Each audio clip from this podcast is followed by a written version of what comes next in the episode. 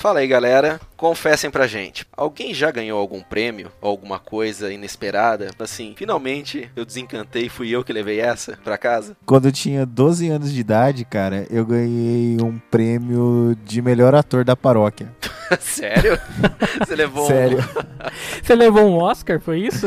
Eu, eu- eu levei um Oscar, cara, como melhor ator da paróquia São Miguel Arcanjo no, no Matão. Olha só. Temos um premiado aqui no nosso cast. Pois é, cara, eu fazia o papel de um crente descrente, sabe? Tipo, eu era o, o cara que rezava todo dia, mas não acreditava no que tava rezando, entendeu? E aí, eu acho que eu ganhei o Oscar porque eu entrava em cena só de cueca e ninguém tinha coragem pra fazer isso na época que eu tive. Quantos anos você tinha? Uns 12 anos, cara. O Márcio, mais jovem premiado da academia. da paróquia, né? Pois da é, academia. Chupa essa aí, Jacob Tremblay. Foi nesse, nesses festivais também da, da igreja que eu consegui já ganhar alguns prêmios lá, que foi de, do FEMUSAC, né? Que era o festival de música sacra da igreja. Cara, eu acho que a gente ganhou, acho que foram dois anos com a comunidade aqui também. E eu lembro que teve um, um dos anos que eu era pequeno demais, eu devia estar com 10, 11 anos. E eu era eu tocava teclado, né? Eu acho que, inclusive, você tava na, na- nesses festivais, né, o Márcio, junto. Você, a gente chegou a concorrer já também. Sim. Você tocando com o, com o Elton e o pessoal daqui do, do bairro também, né? O, não, o Elton tocava de- pela Santa Clara, eu tocava pelo São Luís. Ah, é, é verdade. Isso, isso. Mas eu lembro, eu lembro de ter, ter ganho, se eu não me engano, foram um ou dois anos que a gente ganhou com, Cara- com a comunidade de Santo Antônio aqui. De vez em quando a gente relembra aqui as músicas entre o, os- o pessoal. Inclusive, esse final de semana eu reencontrei o pessoal do grupo de jovens, né? A gente foi fazer um churrasquinho junto e a gente tava relembrando essas coisas. Alguns Eles estavam jovens ainda? Aqui, tal. Todos estão casados, alguns já têm filhos. Só você tá jovem, crescendo, né? Eu tô jovenzão, cara. Eu não envelheço. Eu sou banhado É no formal. Eu sou tipo a Mila Jovovich, mano. Verdade. Mas e, e você, Robertão? Não, ó, É. a gente tá aqui. Um ganhou o Oscar, o outro ganhou o Grammy. Eu ganhei só um prêmio da faculdade lá. Qual foi o prêmio que Ah, você ganhou que, na sei faculdade? lá, pode ser o Globo de Ouro que você ganhou, Robertão. Foi o Globo de Ouro. Ah, não sei. Foi de ouro, hein? Porque. Você sabe, né? Das histórias. Cara.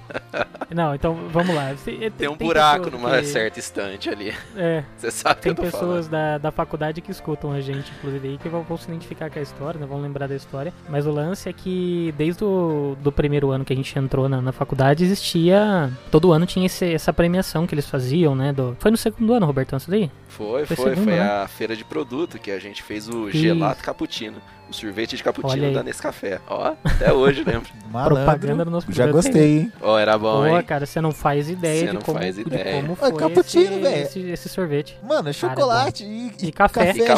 junto. De café. Eu não sou muito fã de café, mas quer dizer, o contrário, não sou muito fã de chocolate. Agora que tem café no meio, pronto, já era. Pra você ter ideia, o negócio tava tão perfeito que tinha uns alunos que perguntavam pra gente: Nossa, vocês aproveitaram aqui a ação da, da feira de produto pra lançar o novo sorvete de cappuccino e tal. Falando, não, a gente é aluno também.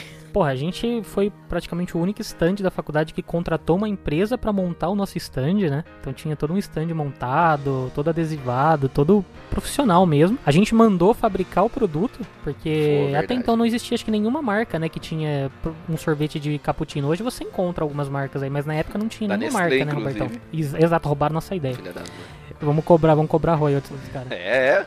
Tão podendo assim, né? E o melhor, que foi a cereja do bolo, a gente sorteou um salto de paraquedas, cara. Ah, é, é. A gente sorteou slogan salto de mesmo? paraquedas, Ah? É, putz, era... Experimente uma nova sensação, uma coisa assim, né? Exato, isso, Roberto. Experimente uma nova sensação, cara. E aí a ideia do nosso, do nosso produto era que, né, pra pessoa experimentar uma nova sensação, a pessoa tinha que pular de paraquedas, cara. E a gente sorteou um salto de paraquedas, olha só, foda. Não, a gente mandou muito bem, Robertão. E mere- a gente mereceu Isso aquele, aí, aquele high five. primeiro lugar naquele ano. Ô, high five foi. online aí, cara. Eu só fico puto pensando o seguinte, né? Por que, que só tem essas ideias maravilhosas na faculdade? Exato, cara. Fora daquilo, ninguém teve mais nenhuma ideia pra ficar rico, pô. É nada, Ai, você não cara. sabe o que a gente passou. A ideia anterior era um sorvete de Coca-Cola. Pensa no negócio Puta, ruim. verdade. Nossa, Nunca cara, tome verdade, sorvete de. Coca-Cola. Cara, mas é o seguinte, a tem coisas, né, que a gente fala que combina com tudo, né? Por exemplo, eu sou louco. Vocês já citaram duas coisas pelas quais eu sou louco aqui: café e agora a segunda, Coca-Cola. E você fala, mano, vai combinar com tudo. Mano, Coca-Cola é um negócio que, na minha opinião, só funciona sozinho. Igualzinho Coca-Cola. No máximo, no máximo, e aí é a sensação do mundo, é um limãozinho ali dentro. Quando o pessoal chega, porque sabe, né? Todo restaurante que você chega, o pessoal, você pede uma Coca-Cola, qual é a pergunta do garçom? Gelo e limão? Exatamente. A minha resposta é só limão. Só limão? Só limão. Sem gelo? Ja- jamais. A Coca-Cola ela vem Ah, geladinha. Ô, Roberto, você colocou gelo ali, o que, que Depende, vai depende acontecer? Você tá colocando mole. H2O. Não, se, você- se o negócio não vem geladinho, o lugar já não é bom. É tipo. ah, tá, se mas você- aí não dá pra você arriscar, Ah. né? Ah, é tipo assim, você só mede a qualidade do lugar pelo ketchup. Se o ketchup for Heinz, tá valendo. Se não, aí já, já é meio a gente tá Aí- fazendo uma propaganda monstra aqui, hein? Ah, não tem Exato, problema não. Se eles, quiser- se eles quiserem aí, ó, pode patrocinar a gente, ó. Ambev, Heinz, é nóis, hein? É isso aí. ah, não, não dá, cara, porque a Coca-Cola não é da Ambev, né? O, só o Heinz que é. Vamos, a gente vai fazer A propaganda aceita pra também, a empresas distintas. E só pra concluir minha tese sobre a Coca-Cola e sobre essas coisas que não funcionam junto. É o seguinte, cara. Coca-Cola, você colocou gelo, o que que acontece? Você tá colocando H2O ali no meio ali e tá diluindo o sabor da Coca. Aí vai virar xarope. Então, pra mim, estraga. Estraga a Coca-Cola. Não, não dá pra misturar. Temos um, um degustador de Coca-Cola aqui entre nós. Ah, nossa. e, eu, e eu sempre falei que vodka combina com tudo, cara. Sempre achei, né? Mano, você coloca é, kiwi, fica bom. Maracujá, fica bom. Morango, fica bom. Pura. Nossa, vai, vai com tudo. Pura. Ai, que delícia. Ô, Velho. Oh, puta cachaceiro do caramba, né? Para aí com isso. Tô vendo. É, agora, uma vez a gente misturou vodka com jurubeba. Mano, não dá. Nossa senhora, cara. Porra, mano. Vodka com jurubeba também, mano. O que, que você tá querendo? Ah, Querer se só- matar, era isso? Você quer um Ah, transplante eu- de fígado, então? Eu só sei que a gente já desvirtuou todo o assunto aqui, né, velho? Roberto, toma as rédeas desse grupo aqui, pelo amor de Deus, mano. É, não. Isso era de prêmios e a gente chegou na vodka com jurubeba. Chega da bebedeira, então vambora pro cast, vai. Eu sou a Glória Pires. E eu sou a Glória Pires. E eu sou a Glória Pires e eu não posso opinar sobre isso.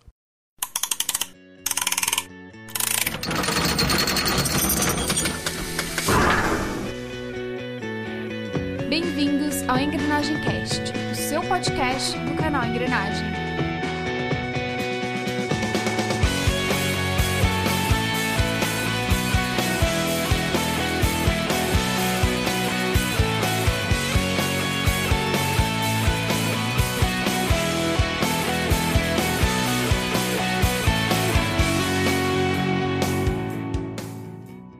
Senhoras e senhores, sejam bem-vindos a mais um Engrenagem Cast, o podcast do canal Engrenagem. E hoje a gente resolveu se reunir para falar, como vocês já devem ter percebido tanto pela capa do nosso cast quanto a nossa introdução, a gente vai falar sobre cinema e uma de suas maiores premiações. Nós estamos falando do Oscar. Para começar, vocês sabem o porquê do, do nome Oscar? É porque tinha um tiozinho que chamava Oscar e ele ajudava o pessoal a limpar, né, a, a sala de cinema depois que eles terminavam de fazer toda aquela bagunça.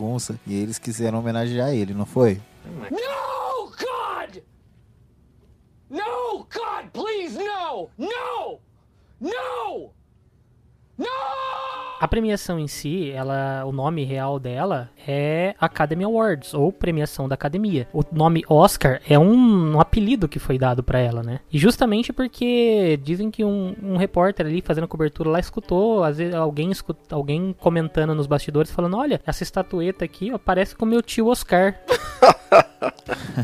E, e acabou ficando. E com o passar dos anos o negócio pegou e hoje a gente tem, porque justamente falaram. a- a- as duas, aliás, as, as histórias que existem, todas elas são relacionadas ao fato de alguém achar a estatueta, né, que foi, que foi criada ali pra premiação, parecida com alguém que se chamava Oscar ou Oscar. Então é basicamente isso que o Márcio falou aí também, que tipo, uma homenagem feita pro tiozinho. Olha aí, Ah, tá mas- vendo? Até quando eu quero falar merda, eu falo coisa certa, cara. Mas se você for ver, foi uma puta sorte, porque imagina se o tio do cara tem um nome meio esquisito. Tipo. É. Bob. Ah, assim, Ia ficar o prêmio- Então você, o prêmio e, Bob The e o Bob, Bob- goes to. Mas que- quer saber de uma curiosidade, Roberto? Bob Diga. é o apelido pra Robert em inglês. É, não, tô ligado. tá, mas Robert seria mais legal. And the Robert goes to. Aí massa. Imagina, toda vez que falasse The Robert Goes To, ia aparecer um cara atrás na foto, né? A academia, que tem o nome completo em português como Academia de Artes e Ciências Cinematográficas, é- ela foi criada por um dos fundadores da MGM, que é aquele estúdio, pra quem não se lembra, do leãozinho que quando começa o filme faz. Ó, O... de novo, de novo, Essa- de novo. Perfeita, Gostou perfeita da a minha? Mais uma vez, mais uma da vez. minha Vai lá, Simba, vai lá, que é você. Vai, mostra sua garra.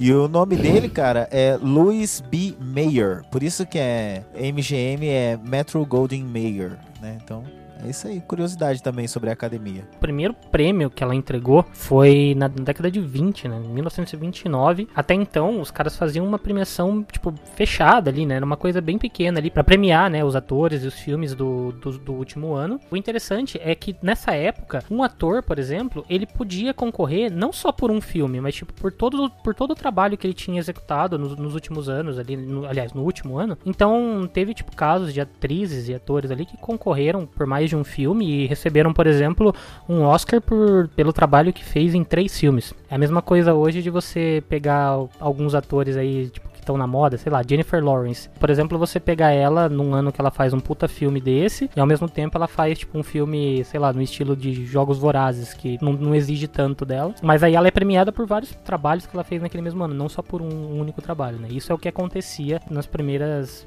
premiações ali da academia, né? Eles E o Oscar continua com isso, viu? Você sabe no quê? Naquela Não. premiação que eles dão pelo conjunto da obra da pessoa. Que é isso, é analisar todo o trabalho que a pessoa fez no cinema. É lógico que vão ter coisas ruins ali e eles vão somar. Outra coisa interessante que tinha na- nas primeiras premiações, muitas vezes os, os vencedores eles eram divulgados tipo semanas antes da, da cerimônia em si, né, de, de entrega. Tanto que a primeira cerimônia durou cerca de 15 minutos, os caras entregavam os prêmios ali em 15 minutos e ó, beleza, então vamos para vamos pra festa. E a galera ia pra festa ali, tipo, não tinha toda essa pompa que tem hoje, né? Tanto que hoje o, a cerimônia do Oscar, ela é comparada a eventos tipo a Copa do Mundo, Olimpíadas, né? Vídeo o número de telespectadores ali, né, acompanhando a transmissão dessa cerimônia, né? Hoje ela é uma coisa comercial, né? Você vende os direitos de transmissão, até alguns in- ingressos, né? Convites pro Oscar, tem tudo isso, justamente para poder sustentar o tamanho do evento. Então é bem justo você falar que ela é comparada a um evento olímpico, uma Copa do Mundo, porque ela realmente é uma coisa comercial, não Sim. só para homenagear os atores e diretores. Eu acho que tem a mesma importância que o esporte, cara. O entretenimento.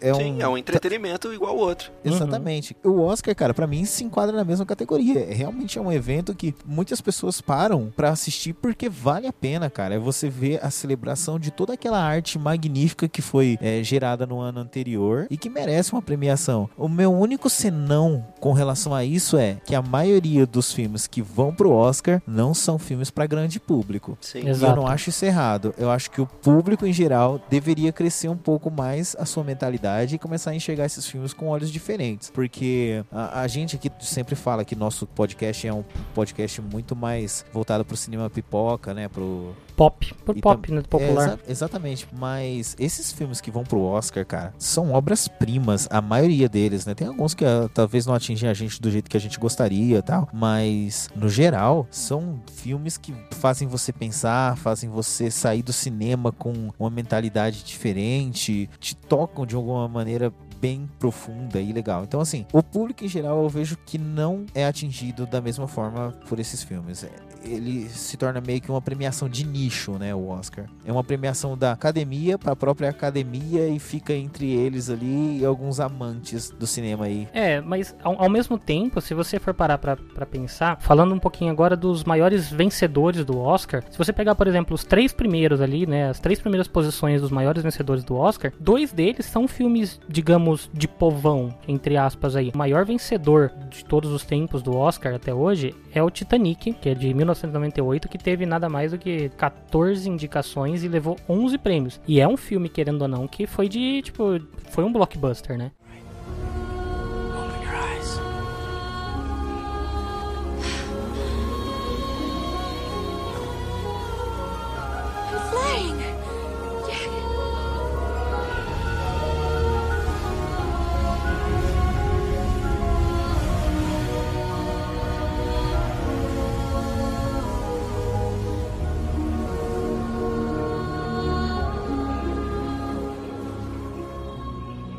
Então, Sim. assim, eles, eles reconheceram, tipo, que um filme blockbuster, sim, pode ser um filme de Oscar e muito bem premiado, né? O Titanic mesmo, que, pô, levou melhor filme, direção, trilha sonora e tal, enfim. E o outro que a gente tem nessa lista é o Senhor dos Anéis, que apesar de ser até voltado para um público mais nerd, né, que não deixa de ser um nicho talvez, ele é um blockbuster também, né? Só complementando é o Senhor dos Anéis, o Retorno do Rei, né? Porque Isso. se for comparar, né, a, trilogia toda, eles ganharam mais Oscars, porque se eu não me engano, a Sociedade do Anel ganhou quatro, as Duas Torres ganhou dois. Então, em conjunto, É, eles ganharam. vencedor. É, mas olha que engraçado, cara. O Retorno do Rei, ele concorreu em 11 categorias e ganhou 11 das 11 11. categorias que ele concorreu. O que eu acho muito triste, Sandro. Você sabe por quê? Hum, Porque nesse ano, cara, concorreu pra mim um filme que é, desculpa, Senhor dos Anéis, a galera sabe o quanto eu sou apaixonado por esse filme, o quanto eu sou apaixonado por esse livro, na minha opinião, é o melhor, um dos melhores livros que eu já li, tá no meu top 3 ali fácil. Só que esse ano, é, Cidade de Deus concorreu também em edição e na minha opinião, deveria ter ganhado de O Senhor dos Anéis, cara. A edição de Cidade de Deus é sensacional, mas foi uma pena, né? Porque O Senhor dos Anéis levou tudo aquele ano. É, isso, isso a gente pode comentar aí no nosso, num, num próximo cast aí, né, sobre os injustiçados. E só complementando aqui, o segundo colocado dessa lista é o filme de 1960, o Ben-Hur, que foi, que teve 12 indicações e ganhou 11. O Senhor dos Anéis acho que é o único que conseguiu esse feito, né, de ser indicado em 11 categorias e levar as 11, né. Do- todos os outros eles foram indicados em mais categorias, mas não levaram em todas. Palmas aí pro Peter Jackson.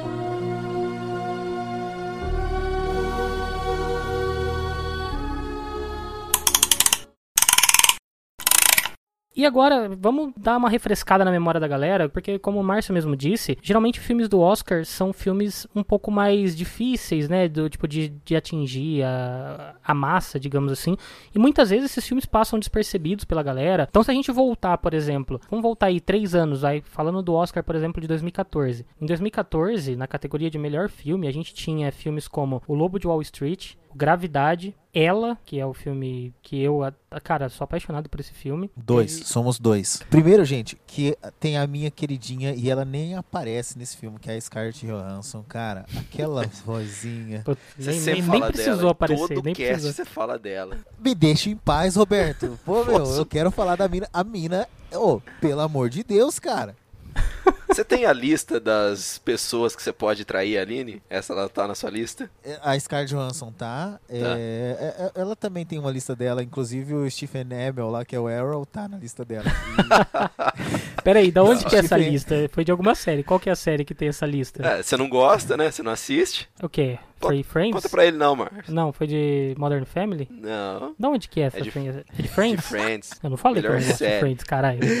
Hã? Cara, Eu nunca falei que eu não gosto de Friends, eu falei que eu prefiro How I Met Your Mother. Inclusive, tem Ah, discussão continua. aí vindo Vai, por aí. vai. Oscar, vai ter que Oscar. Oscar, Oscar, É, Oscar, vamos falar volta. disso. Oscar, falou de How I Met Your Modern Mother, Family o aí que vai vir uma aqui. treta sinistra mesmo. Nossa, parou, parou. Mas volta, volta lá, volta lá então. Ó, continuando, tinha também o Capitão Phillips, né? Clube de Compra Dallas. Esse ano, entre os melhores filmes ali, nem os indicados a melhor, a melhor filme, pra mim tinham três ali que eram, tipo, puta, eu adorei da- dessa lista, que foi o Gravidade, pra mim era meu favorito do Oscar desse ano, de 2014, eu queria muito que ele ganhasse, o Ela e o Lobo de Wall Street. Pra mim, Puta, o meu é favorito esse, era, era, era, o, era o Gravidade. Uma última curiosidade sobre o ano de 2014 no Oscar é que o prêmio de melhor diretor não foi pro de melhor filme, né? Porque o de melhor filme em 2014 quem levou foi 12 anos de escravidão e diretor quem levou foi o Afonso Cuarón por Gravidade. Tá aí o que geralmente acaba sendo né, uma, um prêmio duplo, né? Geralmente quem ganha melhor diretor acaba ganhando melhor filme não aconteceu no ano de 2014. Por muito tempo eu fiquei me questionando sobre isso, né? Sobre, cara, por que, que o cara não ganha de melhor diretor quando é o melhor filme? Tem até um exemplo aqui, eu não vou eh, me aprofundar nele não, mas vou citar até um exemplo de um filme que tá concorrendo ao Oscar esse ano, que é o Fences, né? O Um Limite Entre Nós, né? Uhum. A direção é do Denzel Washington e é uma direção, tipo, totalmente, sabe, tirada da faculdade, assim. O cara enquadra certinho, tudo bem certinho. E o filme é sensacional, cara. O roteiro é magnífico. Mas a direção do cara é totalmente normalzinha. Então, mesmo que o filme ganhe como melhor filme, eu saco que a, a direção é uma direção, tipo, comum. Talvez essa seja a diferença, né? É difícil a gente conseguir separar uma coisa da outra, mas às vezes faz sentido. Senão até nem teria os dois prêmios, né? É o que o melhor filme ele conta a história mais incrível e mais bem contada, né? O 12 anos de escravidão que ganhou em 2014, ele, pô, é uma puta de uma história. Você fala, caramba, é, é baseado em fatos reais e tal. Toda a construção do filme até o desenrolar final lá, você fala, puta merda. É realmente incrível ali o que o cara conseguiu adaptar naquele tempo. Agora, um diretor às vezes não consegue realmente, que nem o Márcio disse, sair do, da faculdade, sair do arroz e feijão. Então eu acho que Bom. é por isso mesmo que tem essa diferença. E pra finalizar então o ano de 2014, o maior vencedor ali, que foi o que a gente já falou, mas infelizmente não levou o maior filme, que foi o Gravidade, que nesse ano levou sete estatuetas pra casa.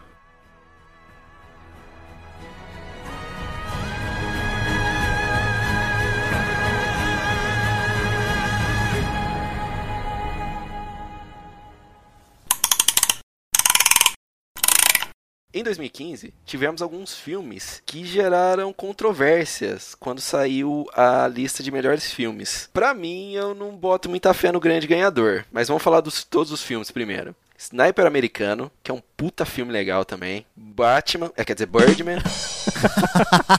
Confundo aqui. Mandou bem. Boyhood, Grande Hotel Budapeste. Jogo da imitação, que é sem comentários. Ah. Yes, Cumberbatch! Come on, Cumberbatch! Selma, A Teoria de Tudo e Whiplash, Em Busca da Perfeição. É, o Esse. ganhador de melhor filme foi o Birdman, né? Ou Ou Batman. a inesperada virtude da ignorância. Ou o Abutre, né? Agora pode ser o Abutre também. É, o Abutre. Voltando, voltando. Eu acho esse filme. ah, É, eu gosto do filme, eu só não entendo por que, que ele ganhou como melhor filme. O prêmio de melhor diretor, eu até concordo pro Inharito nesse filme aqui. E o filho da mãe ganhou duas vezes, né? Por sinal, né? Dois anos consecutivos. Mas- vamos chegar no próximo ano, pelo amor de Deus. Eu não entendo, cara. Com um filme como o Whiplash concorrendo, É. a teoria de tudo, Sniper o jogo da americano. imitação, É, O Sniper americano, eu acho. É o que a gente tava falando da direção de faculdade. Eu acho É. o Sniper americano um filme de faculdade. Assim, no Verdade. sentido, tipo, Ele é o mais normalzinho, né? Agora, o jogo da imitação, a teoria de tudo e o Whiplash. Whiplash, cara. O Whiplash. Perdeu. Eu, É. eu, cara, o Whiplash é o seguinte: eu não assisti no cinema, eu assisti em casa. Eu juro que eu terminei esse filme ajoelhado na frente da televisão em êxtase, cara. Tipo, Eu fiz quase igual você também. Gente, pra quem não sabe, isso é uma onomatopeia de bateria, tá? Mano, eu ajoelhei na frente dele e falei, caraca, mano. Tipo, sério, cara. Esse filme, eu terminei de assistir sem ar. E aí, Birdman ganha? sério, concordo. Cara, o Whiplash eu fiquei, eu fiquei exatamente como você disse ali. Eu comecei, tipo, a assistir.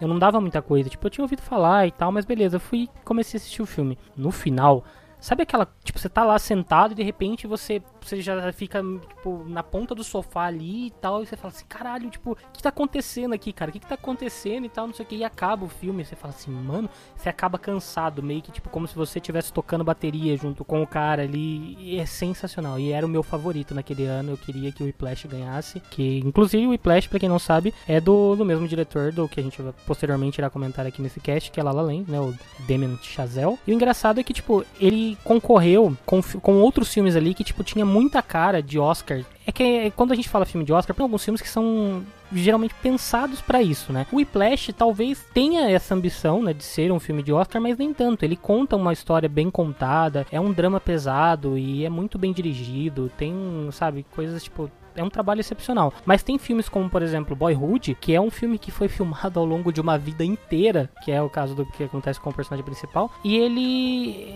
sabe, tipo, não, não, não empolga tanto quanto um Whiplash, né, no caso. Não, mas vamos, vamos, peraí, vamos falar de Birdman. Eu acho que ele também não merecia o prêmio de melhor filme desse ano. Eu, eu acho que o que mais faz ele ser reconhecido como um bom filme é o aspecto técnico, né? Porque o, eu tava explicando esses dias, inclusive, pra, pra minha namorada, essa questão de plano sequência e tal. E o o Birdman, ele faz isso de uma forma, tipo, muito bem feita. Pra quem não assistiu, ele é um filme em que ele se passa como se fosse tudo feito num take só, né? Tudo filmado de uma vez só. Ele é totalmente uma- um plano sequência do começo ao fim. Só que, além disso, ele tem, tipo, todo um lado de, de crítica, né? a- ao, É crítica aos críticos de cinema, é, né? também. Então, ele tem, ele tem esse, esse ponto já que eu acho que a, que a academia levou em consideração, mas muito mais pelo aspecto técnico. Mas eu concordo que não seria caso de levar melhor filme.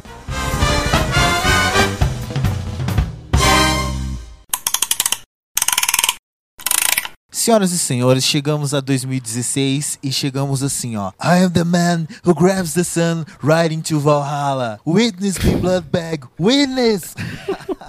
Cara, Você tá falando de O Regresso? Ele citou o quarto de Jack agora, aí, não foi? Ah, o quarto cara, de Jack. Não foi mano. o Spotlight, não, né? meu Já Deus, sei, cara. foi Ponte dos Espiões. Tenho Pelo certeza que o. Deus. Não, não, sabe qual foi? A grande aposta.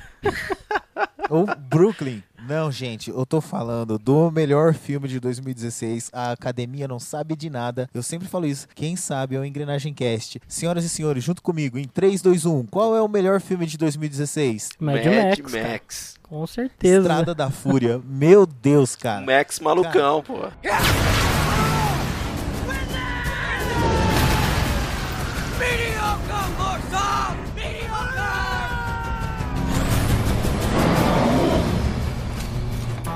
Max Malucão arrebentando nesse filme. Por sinal, Sandro, eu vou fazer igual esse filme. Eu não vou seguir a ordem da pauta, não vou falar nada. Já vou, vou dizer o seguinte: a, a gente ia falar no final quem é que levou ah, mais prêmios né, em 2016. Eu já digo, foi Mad Max com seis prêmios. Surpreendendo o mundo, inclusive. Pois Cara, é. Eu não cara. esperava é. tudo isso. Não, o Regresso teve 12 indicações, Mad Max 10, Mad Max levou 6, o Regresso levou 3. É.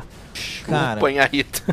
Esse filme, o Sandro falou que ele terminou o, o Birdman é cansado, né? Porque ele vai te levando. Cara, o, o Mad Max, no meio do filme, quando tem aquela parada, quando eles chegam no ponto e aí eles veem que não era aquilo e eles voltam, eu ouvi, cara, o cinema inteiro fazer isso aqui, ó. É, Respirar, cara. mas é, cara.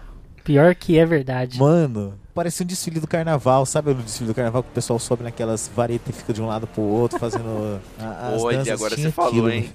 Podia ter o Mano. guitarrista no carnaval, hein? Numa escola de Cara. samba lá, o cara só. Eu nunca, nunca gostei de carnaval. Se tiver aquele guitarrista, eu compro todos os ingressos da Sapucaí, cara. Que que é, Cara, aquilo, aquele velho? guitarrista, meu. Ele assim. Ele é incrível, porque ele, assim, ele não tem uma, uma função ali. Ele é o cara que faz a troca do. Faz aquela chave falando assim, estão mudando o tom do filme. Mas a hora que ele entra ali tocando a guitarra. Puta, que legal. E que é nonsense, incrível. né, cara? É, total, É, é total. muito. Senhoras e senhores, não tem espaço em 2016 que não seja pra Mad Max. Mas quem que a academia escolheu como melhor filme? Spotlight. Spotlight, Segredos Revelados. Assim, tá. é um Foi ótimo broxante, filme, cara, Não, mas... foi broxante, foi broxante. Esse ano acho Não. que foi. Eu não queria. Sabe por quê? 2016 foi o ano do Oscar talvez mais popular, digamos assim. Era o ano que tinha mais filmes do povão, mais blockbusters ali no meio. Porque você tinha Mad Max, também filmes como Perdido em Marte, que é um puta filme. Nossa. Só que não é um filme que, você imagina que puta é fi- filme Não, de Oscar mais um, mais um. também. Mas que puta filme, velho. Exato. É um puta, Puta, filme. mano, eu Eu- saí do cinema ali. Falei, mano, que pena que acabou. Mas, mas você percebe que, é um, que são filmes, tipo, diferente do que a gente tá acostumado a chamar de filme de Oscar? Porque não eram Sim. filmes, né? Sim. Deu uma mudada. Exato. Bom, Mas aí, pronto, re- revivemos, né, um pouquinho aí do que foi, né, Sandro, os três últimos Oscars aí. Mad exato. Max um injustiçado ali, que não levou de melhor filme também. Nem o George Miller. George Miller merecia, cara. É, Não, George Miller, ele, o George Miller, ele merecia o prêmio de melhor diretor não por Fácil. Mad Max. Não, mas não é por Mad Max que eu acho que ele merecia. É, tá, Pelo quê? qual? Baby, o porquinho atrapalhado. Ah, vá.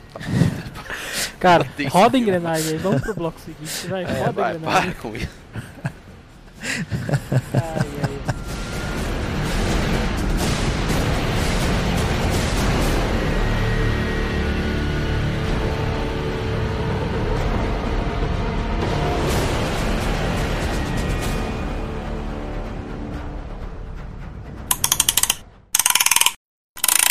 Agora vamos falar então sobre o Oscar de 2017. Então, a partir de agora, a gente vai comentar um pouco sobre as categorias, os indicados e o que a gente acha sobre esses indicados, né? E vamos debater, discutir e quem sabe a gente faz, faz aí o nosso bolão do Oscar do canal Engrenagem para saber quem, quem acerta mais aí dos premiados do Oscar desse ano, beleza? E pra gente começar então o nosso papo sobre o Oscar 2017, vamos começar falando sobre as categorias lá de baixo, tá? E, por exemplo, a gente tem um melhor design de figurino. Premia, né, tipo, todo o design mesmo das roupas que os personagens utilizam nos filmes ali. Nessa categoria a gente tem filmes concorrendo como Animais Fantásticos, Florence, quem é essa mulher? Jack, o queridinho desse ano, que foi indicado em muitas categorias, que inclusive é recordista junto com o Titanic lá, que é La La Land, que foi indicado em 14 categorias, a gente vai falando delas mais acima, e Aliados. Dentre esses filmes que estão concorrendo nessa categoria, o que, que vocês acham aí? Qual a opinião de vocês? Qual é a aposta de vocês que leva o Oscar de melhor design de figurino?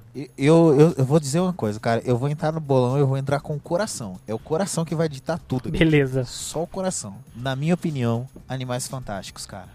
Figurino ali da década de 20, com um misto de trouxa e um misto de mágico. A gente viu os figurinos na Comic Con Experience aqui do, do ano passado, Uhum, 2016. Pra mim, Animais Fantásticos, cara. Boa. Ah, eu acho que vai de La La Land esse ano ainda. Você acha? Então, tem essa tendência, né, tipo, de, de filmes quando são indicados aí em muitas categorias, acabam levando categorias menores como essa, né, tipo, mas eu assisti o La La Land e eu acho que em figurino, realmente, apesar de ser uma coisa bonita, meio, tipo, coloridona ali, se eu fosse ditar também, eu diria que eh, Animais Fantásticos tem uma grande chance ali, eu também votaria, eu voto em Animais Fantásticos, porque na minha opinião é o que tem o melhor figurino mesmo. O Florence é um filme de época, né, que inclusive tem a Meryl Streep, é um filme que se passa, se eu não me engano, na década de 40 ou 50 ali. O Jack, que conta a história da, da viúva do presidente Kennedy, né, também então já é um filme de época ali. O Aliados, que se passa durante o período da Segunda Guerra, ou seu, que tem é, filmes que ainda não estrearam, que estão para estrear nos cinemas, a gente não, não viu todos eles. Mas eu aposto, minha aposta é em Animais Fantásticos, junto com o Márcio também. Até porque, Sandra, quem tá concorrendo aí ao Oscar é a Colin Atwood. E essa mulher ela já ganhou três Oscars, tá? Por figurino. Ela ganhou com a Alice na, no País das Maravilhas, que pra mim é a única coisa boa no filme, é o figurino. é, cara, e eu falei isso desde a primeira vez que vi. Ah, o Memórias de uma Geisha e também Chicago, cara. E além disso, ela concorreu com vários outros que tem um figurino fantástico. Dentre eles, aí o, o meu queridíssimo, vou citar dois queridíssimos aí, que é o Sweeney Todd e o A Lenda do Cavaleiro Sem Cabeça. Para melhor canção original, nós temos Audition para La La Land, Can't Stop the Feeling, Trolls, City of Stars, La La Land. O La La Land tá em dois, caramba. Uhum. Empty Chair, The James Foley Story e How Far I Will Go, Moana. E eu falo pra você que eu vou de Moana. Moana, Tô Roberto. que nem o Márcio agora, vai pelo sentimento. Tô contigo, velho. Tô contigo. É. Eu vou de Moana Cara, também. é, é foda. Essa música de Moana é muito boa. E é aquela música chicletão ali da Disney. Tipo, o estilo do. é foda. Não, então, eu tô falando que é muito foda, é E é boa também. perfeita pro filme. Mas eu também eu vou com o coração. Buu. Não, mas é porque é foda. Nem sei qual cara a vai música, falar, mano. não, é- o que eu vou falar é porque não tem como, cara. City of Stars de La La Land é simplesmente incrível essa música, cara. Sério. A trilha sonora inteira de La La Land é muito boa. Eu tenho ela no meu Spotify ali, fico escutando, reescutando porque é muito boa e eu acho que não vai ter, não vai ter jeito, cara. Não vai ter pra ninguém. La La Land vai levar essa de melhor canção original também, com com City of Stars. Na próxima categoria temos melhor maquiagem e cabelos e concorrendo temos Um Homem Chamado Ove, Star Trek Sem Fronteiras e Esquadrão Suicida. E eu digo mais, cara, por um motivo em específico, quem ganha é Esquadrão Suicida. Ah, A não. zebra das indicações aí, cara, porque foi uma surpresa É. isso aí, hein? Eu vou te dizer o porquê que não é uma surpresa nesse aspecto, gente. Analisa a magia e também o crocodilo, cara. Puta, tá mesmo, velho. Pior que é. É, não, eu acho eu- que Não, ó, mais concordo. o Killer Croc do que, que a magia. A magia até que é fácil. Mas eu ainda fico com Star Trek. Eu ainda acho que o vilão ali de Star Trek, ele é da mais foda. Ah, eu vou, eu vou de Esquadrão Suicida. Apesar de também ter achado ele uma zebra aí e tal, eu não esperava ver Esquadrão Suicida indicado, mas eu concordo com o Márcio. Realmente, esses dois personagens ali, tanto a magia, o Killer Croc, tem a Arlequina, cara, e querendo ou não, pode falar o que for, que é uma merda aquele Coringa e tal, não sei o que, mas A maquiagem dele é bem feita, não tem o que É negar. legal a vai. tatuagem dele da risada. É, né? tipo, a maquiagem do, do É. Jared Leto como Coringa ali ficou muito bem feita, cara. Ficou legal sim. Passamos à próxima categoria, que será de melhor trilha original. E nessa categoria a gente tem concorrendo Jack, La La Land, Leon, Moonlight e Passageiros. E eu já falo logo de cara, não tem pra ninguém, vai ser La La Land e pronto, acabou, pode É, passar pra próxima. concordo. Também Todos acho, e é- eu não entendi por que, que Moonlight tá concorrendo, porque Moonlight praticamente não tem trilha sonora. Uhum. E, e na boa, ao invés de Moonlight aqui, o que teria que estar era a chegada, cara. Verdade. Concordo, concordo, porque até mesmo no lugar de passageiros, cara, passageiros não tem uma trilha sonora, tipo, que marca e não tem nada ali, uma trilha original que mereça tá aí, mas, sei lá, né? É academia. Mas então todo mundo aqui nessa, nessa categoria, vai todo mundo em La La Land? Vamos! Beleza. Então vai lá, Robertão, próxima Terra categoria. Lalalá. Melhores efeitos visuais: Doutor Estranho, Cubo e as Cordas Mágicas, Rogue One, Uma História Star Wars, Mowgli e Até o Último Homem. Só uma coisa, eu tô me sentindo que nem aqueles apresentadores do Oscar. Só falta um cartãozinho aqui, ó. Que a gente... E the Oscar goes to Robertão. É, meu voto. Apesar de eu achar que Mogli vai ganhar, eu vou torcer pro Doutor Estranho. Os animais de Mogli, é tudo digital o filme, né? Só um menino é de verdade, praticamente. Os efeitos pra criar os animais de Mogli, coisa de outro mundo. É Você verdade. vê aquele filme e você fala, meu, os bichos são de verdade. é inacreditável. Mas eu voto de Doutor Estranho porque eu sou uma Cumberbatch e vocês já sabem disso. Eu vou fazer só um comentáriozinho aqui. Enquanto a gente tá, tá gravando aqui, a gente tá vendo a pauta, e eu só vejo aqui o marcadorzinho do Márcio marcando o filme, que com certeza é o que ele vai falar, como que ele vai torcer pra esse filme. Não tem como, vai, Márcio. É, não, Fala sabemos isso. Não, não é, Ô, cara. Às vezes, quando eu vou procurando. Não, quando eu vou puxando o marcador, às vezes é pra pegar algum detalhe. que a força me perdoe, cara. Mas eu vou junto com o Roberto, cara, Doutor Estranho. mano. Puta, olha só, me contrariou, cara, me contrariou. Olha, Ai, cara, sabe por quê? Não, O- os efeitos visuais de Rogue One são sensacionais, principalmente aquele planeta que é uma brincadeira com o nome do Obi-Wan, mas o mundo espelhado de Doutor Estranho é uma coisa que É. faz tempo que eu não vejo no Nossa. cinema e fico impressionado, cara. Você dá até um pulo assim na cadeira, olha que ele faz aquele efeito, né? É estranho. É É estranho. isso aí.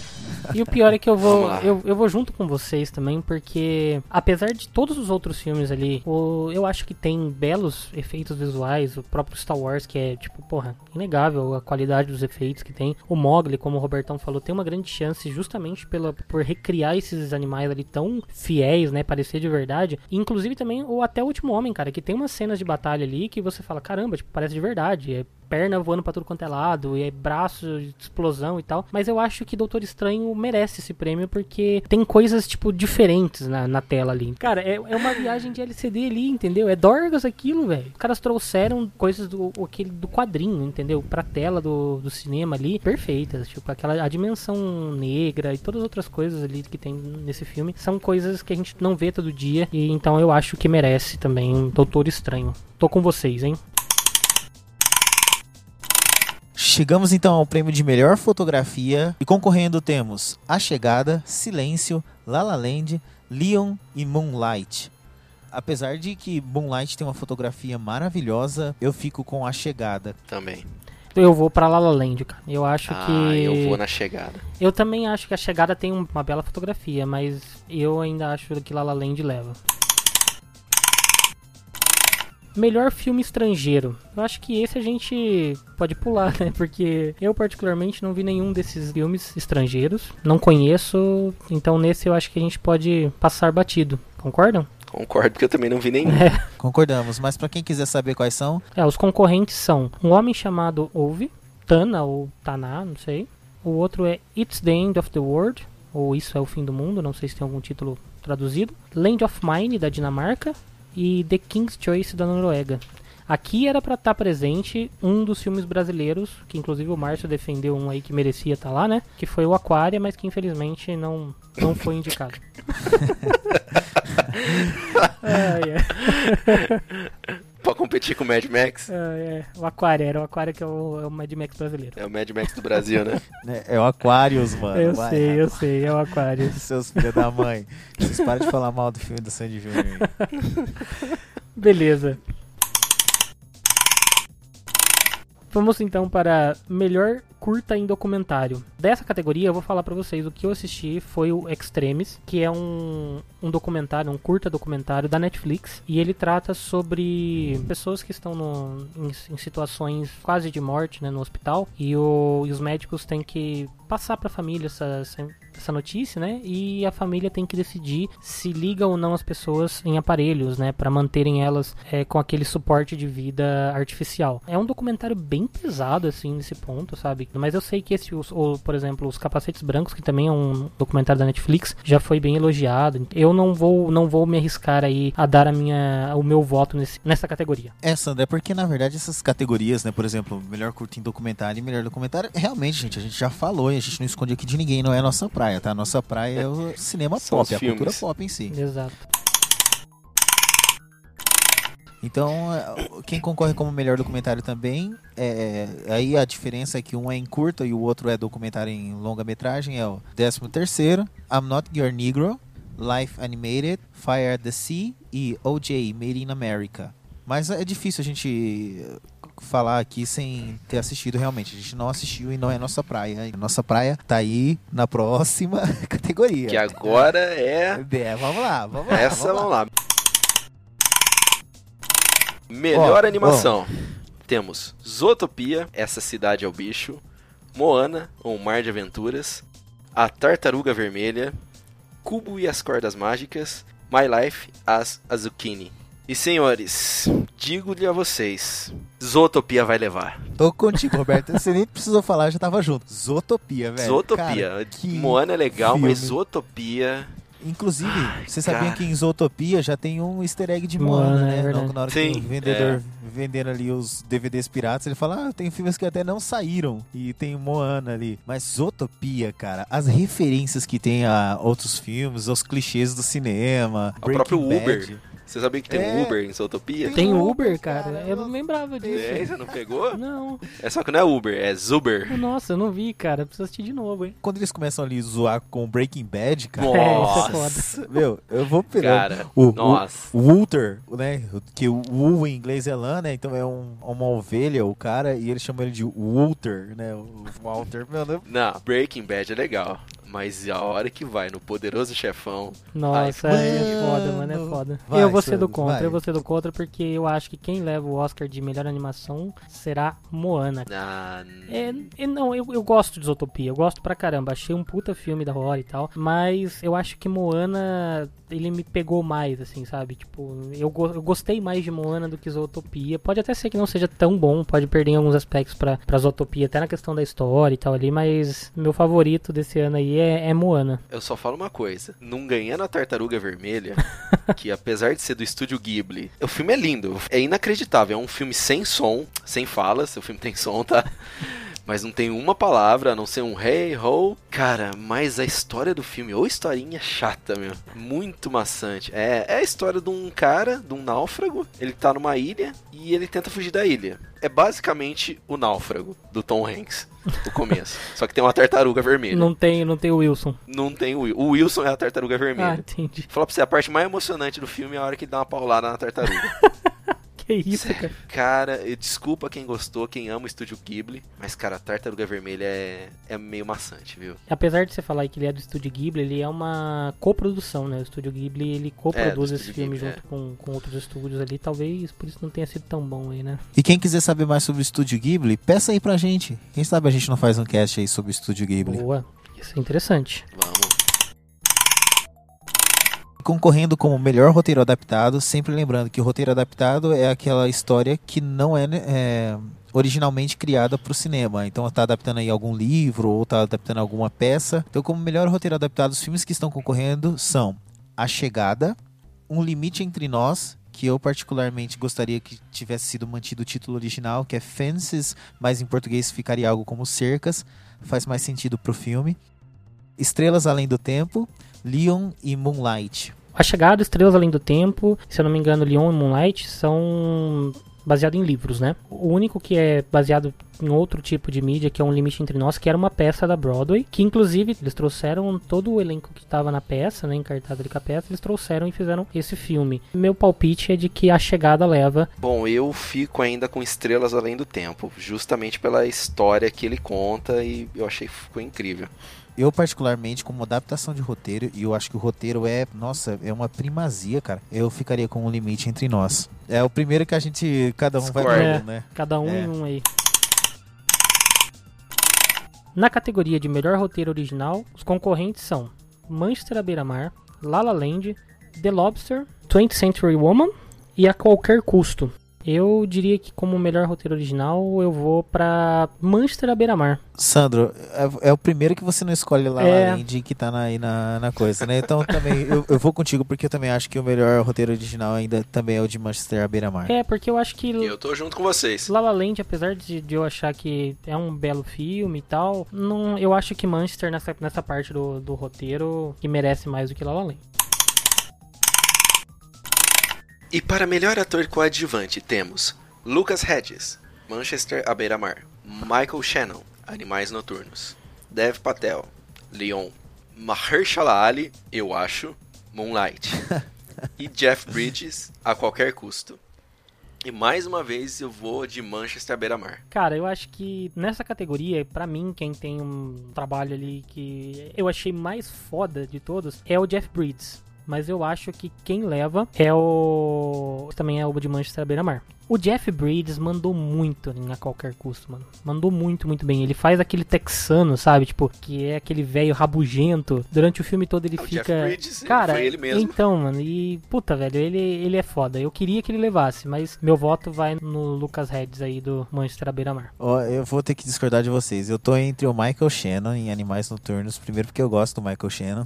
Mas, não, eu não vou votar nele, não. Eu vou votar no Mahershala Ali, que tá sensacional. E ele tá em dois, dois filmes Dois que estão filmes concorrendo Oscar. ao Oscar. Como... É, exatamente. Ele também tá em Estrelas Além do Tempo. E ele também faz o Remy Danton em House of Cards. Também fez o Boggs no Jogos Vorazes. E apesar de fazer um papel pequenininho dentro do Moonlight, cara, a atuação dele é sensacional. Então, Mahershala Ali, pra mim. Eu achei legal também ele no, no Moonlight, principalmente pelo fato da gente sempre estar acostumado a ver ele naquela estica, sabe? Principalmente eu conheci esse ator através do House of Cards e você vê ele naquele terno, né? Tipo, todo na estica mesmo ali, né? Super bem arrumado, super bem Sim. vestido. E no Moonlight você tem ele numa pegada do gueto, então ele tá tipo com aquelas bermudona larga e tal, não sei o que. Você fala assim, caramba, cara, tipo, não tava acostumado a ver você desse jeito, entendeu? E, não, e ele como Cottonmouth no... Também, no- também. no É aí, ó, também tudo super na estica, né? Nossa, verdade. E aí nós temos o prêmio de melhor atriz coadjuvante. E quem está concorrendo é Octavia Spencer, em Estrelas Além do Tempo. Michelle Williams, por Manchester à beira-mar. A Naomi Harris, em Moonlight. A Nicole Kidman, em Leon. E a Viola Davis, em Um Limite Entre Nós. Cara, sem brincadeira nenhuma, pra mim essa é a pior categoria pra se escolher alguém pra ganhar. cara. É, Sério, é- é todas elas estão sensacionais, cara. Todas. A Octavia Spencer em Estrelas Além do Tempo, sensacional ela tá. A Michelle Williams em, Man- é, em Manchester também tá fenomenal. A Naomi Harris, cara, fantástica. Mas mesmo assim, eu vou com Viola Davis em Um Limite Entre Nós. A Viola, cara, ela- nesse ano pode ser uma controvérsia, pode ser uma bomba ou Esquadrão Suicida, mas o papel que ela faz em Esquadrão Suicida como Amanda Waller é sensacional. E aqui em O Limite Entre Nós, ela arrebenta. Tem uma, uma cena, cara, que ela tá chorando e conversando com o Troy. Você vê aquela expressão de desespero no rosto dela, ela enxugando as lágrimas. Meu, sério, é, é, é você, Viola. Eu gostei como se chamar de Vaiola. A Vaiola. A Viola. Tipo, você chamar ela na rua ó, a Vaiola ali, ó. Eu vou de Michelle Williams, porque eu adoro ela. Então esse é pelo fanatismo mesmo. Eu, eu vou na, na Octavia Spencer, do Estrela Além do Tempo, porque as cenas em que, ela, em que ela sofre esse certo preconceito dentro do filme, eu achei muito legal, mas principalmente, o, o Márcio vai lembrar dessa cena, eu acho, que é a cena em que ela tá no banheiro conversando com a... Minha queridinha número 2, a Kirsten Dunst. Isso, cara, com ela mesma. que ela tem... Que Tá ela, na sua lista, Márcio? Tá, ela tá. quando ela surgiu, a Aline me deu aquele, só aquele toquinho dentro do cinema, assim, no braço, assim, falou, olha lá sua queridinha, olha como ela tá velha. e eu... E ela tá, cara. outro- Mas enfim, mas por essa cena em que ela contracena ali com a, com a Kristen Durst mesmo, tipo, eu vou na Octavia Spencer em, em Estrelas Além do Tempo. Bom, agora a gente tá chegando já no, no finalzinho da, da premiação, da premiação do canal Engranagem ali, que a gente tá fazendo pro Oscar. As categorias agora já são as principais, digamos assim, né? E partindo agora pra uma das categorias que é de melhor ator, nós temos concorrendo Casey Affleck, por Manchester à beira-mar, Ryan Gosling, em La La Land, Andrew Garfield, em Até o Último Homem, o Viggo Mortensen, em Capitão Fantástico, e o Denzel Washington, por Um Limite Entre Nós. E eu já falo logo de cara, não tem pra ninguém, o Ryan Gosling vai levar em La La Land, não adianta, apesar de eu achar que o Casey Affleck ele tem um puta papel no, no Manchester, não vai ter jeito, o Ryan Gosling vai faturar esse prêmio aí. Cara, eu também acho que o Ryan Gosling vai levar, mas eu vou ficar torcendo por, pro Andrew Garfield. Apesar de eu odiar ele em Homem-Aranha, ele, ele se redimiu no Até o Último Homem, então ele mereceu ali. O cara chama Dawes, velho. Cara, foi, pô, o cara chama Dawes. Você já tava mandando abrir o prompt ali, Roberto? É, então, acho que tava lá um CD barra, Del, asterisco, ponto, Ai, asterisco. ai, não, mas o cara. filme é bom e eu também acho que ele não vai ganhar, mas vou torcer por ele. Eu, sinceramente, não gostaria que o Ryan Gosling ganhasse. Eu nunca achei ele um ator tão expressivo assim. Mas, por exemplo, o Leonardo DiCaprio, que é o injustiçado do Oscar, o injustiçado, fez papéis muito melhores por muito tempo e não ganhou, cara. E Denzel Washington tá fantástico, cara, em Um Limite Entre Nós. E ele é o diretor do, do filme. Então, o que ele não faz como diretor, ele faz como ator ali, Uhum. cara. Olha, eu, eu sinceramente tô torcendo pelo Denzel Washington. Cara, piano é muito difícil, né? E o Ryan Gosling aprendeu a tocar em três meses pra gravar La La Land, cara. E o cara não usa dublê naquelas cenas, é ele tocando piano. Então, a dedicação dele ali, né? né? Ô, a mão da porra. é foda, cara, é foda. E agora, melhor atriz, temos Emma Stone, La La Land. A nossa musa, Natalie Portman, Jackie. Isabelle Huppert, Elle. Meryl Streep, Florence. E Ruth Nega, Loving. Ai, é cara. aquela agora que fu, É né? Porque... Ah, a Meryl Streep tá aí. Então, Mas ela isso não que eu vai levar. falar. Mas ela não vai levar, cara. Cara, ela é, ela é deusa, né? Ela é musa, ela é deusa, ela é, ela é Meryl Streep. O que- Você falou que a sua musa é a Natalie Portman, né? Nossa musa, né? Natalie É. Portman, né? Hoje é o dia de descobrir quem tá na minha lista. né? Dá cinco, dá cinco aí, tem mais uma que tá na minha lista também. A Mary Streep. A Emma Stone. Puta, é, cara. Eu vou falar que você Mano. tem um bom gosto. É, É. é um Você bom tem- gosto. Você é um cara que tem um bom gosto, pá. E- Mas sabe qual é o meu porquê com a Emma Stone? É a coisa que você vai falar, mano, sério, é isso, Márcio? É, é o olhão, cara. Ela regala o olho assim, você fala, mano, que, que louco, É. velho. Pra mim, meu voto é na Emma Stone, não vai ter jeito. Eu ia fazer um comentário na, na categoria anterior, mas eu deixei pra fazer nessa porque eu quero, eu queria juntar os dois. Tem uma cena de La La Land, cara, que pra mim é, é a melhor cena, uma das melhores cenas do filme ali. Aí Eu, eu, eu sou beat de La La Land, tá? Porque eu adorei o filme e tal. E... Uma Lala Beach. Mas tem uma cena em que ela tá na festa e ela encontra o Ryan Gosling tocando numa bandinha. E aí eu lembrei da gente, Márcio, tocando, tipo, em festa de casamento, essas coisas quando a gente tinha banda. Ele tá, tipo, totalmente desconfortável, tocando com aqueles tecladinhos de, tipo, guitarra, sabe? Que é penduradinho ali e tal. Sim. E ele tá lá tocando música pop, né? Aquele pop rock. Cara, e ele é um pianista de jazz. Então, porra, pra um cara que é um músico desse, não desmerecendo os outros, mas o cara tava desconfortável porque era uma coisa ali, tipo, muito, sei lá, trivial, alguma coisa assim pra ele. E aí ela chega, velho, com uma cara, tipo, mas você vê na cara dela, cara de sacana que ela vai, e chega pra ele e pede pra tocar I Ran.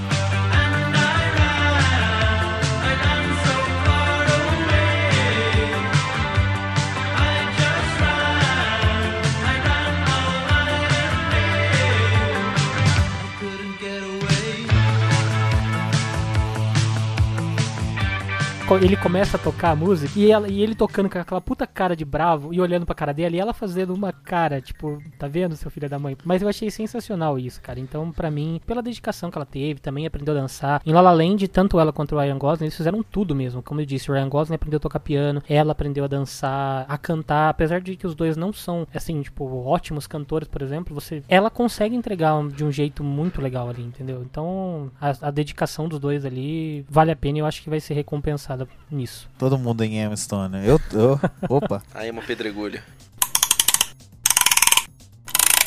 Concorrendo como melhor diretor, nós temos Damien Chazelle com La La Land, Kenneth Lonergan em Manchester à beira-mar, Barry Jenkins com Moonlight, Denis Villeneuve por A Chegada e Mel Gibson por Até o Último Homem. Eu já vou me adiantando aqui, cara, que apesar de eu estar torcendo demais pelo Denis Villeneuve em A Chegada, porque eu achei que a direção dele nesse filme foi sutil da forma que o filme precisava, cara, porque é uma esse filme merece um cast só para ele, na minha opinião. E o Barry Jenkins como Moonlight tem uma direção primorosa. Nesse eu vou ser um Lala Beat, cara. Acho que é o Damien Chazelle que ganha, porque é uma sequência de dois filmes sensacionais, né? Porque o Whiplash e La La Land ele Concordo. merece, cara. Ele Eu tô contigo também nessa direção. categoria.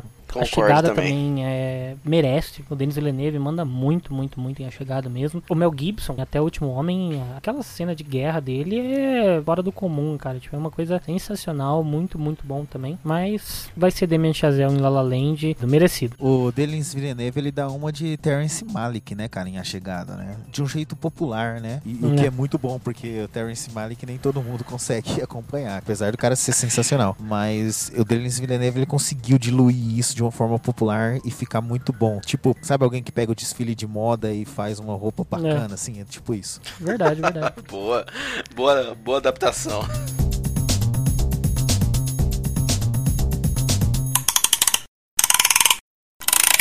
E chegamos então na categoria mais importante aí da premiação, que é a de melhor filme, que querendo ou não, cara, é o que todo mundo espera, né? Tudo que a gente falou até agora, melhor direção, melhor mixagem de som, tudo mais, elas colaboram pra poder fazer aquilo que é a obra toda. E nessa categoria esse ano a gente tem concorrendo La La Land, Manchester à beira-mar, Até o Último Homem, Moonlight, A Chegada, Leon, Um Limite Entre Nós, Estrelas Além do Tempo e A Qualquer Custo. Agora eu acho que aqui merece um espaço pra gente poder falar um brevemente aí sobre os filmes, né?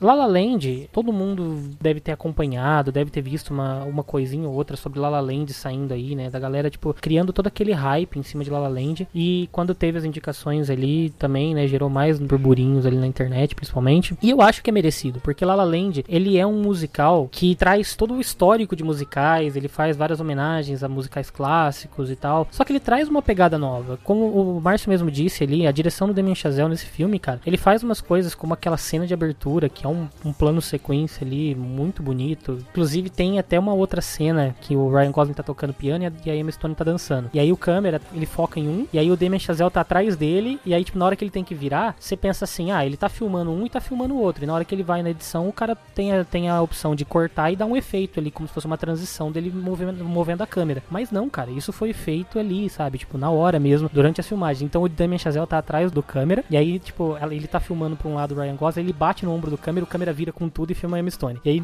logo em seguida, ele vê o tempo certinho, e bate no câmera de novo e o câmera vira pra poder filmar o Ryan- Gosling. Cara, é sensacional essas coisas, detalhezinhos que ele faz no filme entendeu? Além disso, de toda a parte técnica que ele tem, ele traz um roteirozinho bem amarrado, uma historinha bonita, né? Tipo, que muita gente pensa que é só o romance, mas o filme trata sobre coisas além disso, né? Ele trata sobre a conquista de sonhos, você buscar seus sonhos, né? E o que você tá disposto a abrir mão nessa jornada. Então, por isso que eu acho que La La Land é um dos favoritos e é o meu voto de melhor filme vai pra La La Land.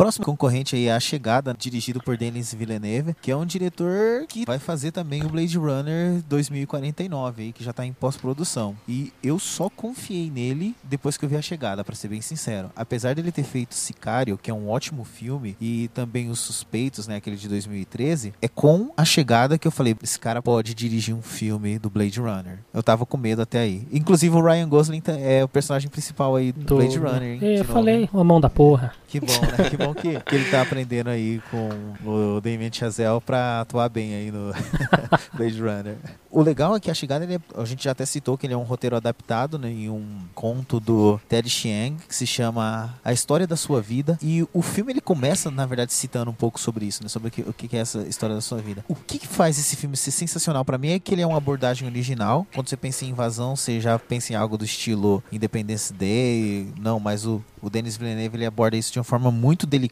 E a gente acompanha uma doutora, que é a Louise Banks, que ela é uma professora em linguística. E ela é convocada pelos militares para desvendar qual é a linguagem dos alienígenas. Quem tá auxiliando ela aí nesse papel é o cientista Ian, papel do Jeremy Renner, o nosso querido Gavião Arqueiro. E eles tentam descobrir qual é o motivo dos alienígenas estarem na Terra. Então, o ponto principal não é a invasão em si, mas o motivo dela. O que me chamou muita atenção nesse filme é que ele me fez lembrar das aulas de semiótica na faculdade, né? Porque os signos, né, os termos, os escritos tal, eles só têm significado quando a gente atribui um significado a eles, né? O intérprete que atribui significado. Então, como é que você vai saber a língua alienígena sem todo esse aprofundamento? Ele é meu queridinho aí de 2017, porque além do visual maravilhoso que tem a tomada da chegada da doutora Banks na nave com as nuvens orográficas descendo das montanhas, você sai do cinema e começa a refletir sobre o que você viu. Então, filmaço aí de 2017, ficção científica sensacional. Na verdade, 2016, né? Ele foi lançado ano passado, tá concorrendo ao Oscar em 2017. E é o seu favorito, então, pra melhor filme, né, Márcio? Era, Sandro. Era? Tem outro que era. Qual, afinal de contas, então, você vai falar depois, né? Qual é? É, falo depois. Tá bom.